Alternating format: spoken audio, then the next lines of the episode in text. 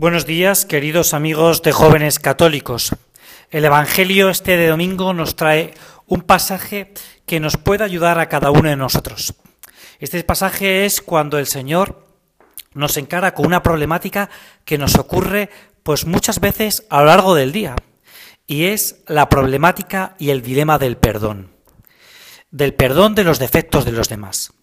Los discípulos le preguntan, los amigos de Jesús le preguntan cuántas veces tienen que perdonar a sus amigos, a sus hermanos, a aquellas personas con las que ellos conviven habitualmente, esas personas que viven, como en tu caso o en el mío, alrededor nuestro, y de las cuales, de una u otra forma, tenemos que aprender a convivir con ellas.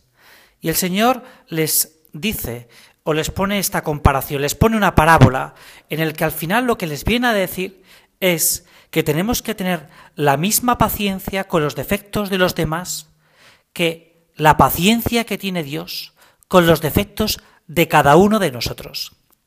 Mira, muchas veces nos ocurre que nos quejamos de los defectos de los demás, de su pereza, de su egoísmo, de su soberbia, de su vanidad.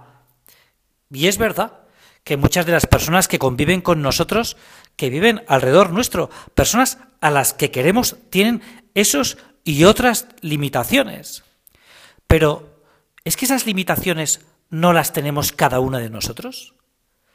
¿Y esas limitaciones no las aguanta el Señor con paciencia? ¿Con enorme paciencia?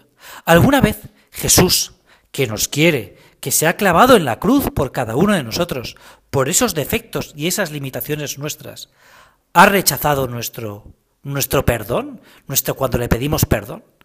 ¿Tú alguna vez, cuando has ido al sacramento de la penitencia y le has dicho a Jesús, que es realmente el que nos perdona, oye, eh, ¿me perdonas este pecado, esta limitación, este defecto, esta falta de respeto? ¿Te has encontrado con la negación del perdón por parte de Dios? ¿Por qué entonces a nosotros nos cuesta tanto perdonar? Recientemente escuchaba de una persona que yo creo que lucha por la santidad, que la gran virtud del Señor, el fundamento, está en su perdón, en que nos quiere perdonar. Pues vamos a intentar perdonarnos los unos a los otros. Mira, es muy bonito porque nosotros habitualmente pedimos el perdón del Señor en el Padre nuestro. Pues mira, es un buen momento que cuando nosotros recitamos esa oración, la oración que Cristo nos enseñó, nosotros le pidamos la paciencia para ser comprensivos con los defectos de los demás. Que pasan desde tu hijo de 5, 6, 7 años a tu padre, tu madre de 70, de 80, con sus manías, con sus... Cualquier persona es para nosotros un campo para ejercitar la virtud de la paciencia, ejercitando el perdón con los defectos de los demás, porque Cristo nos perdona primero. Muchas gracias y hasta el próximo domingo.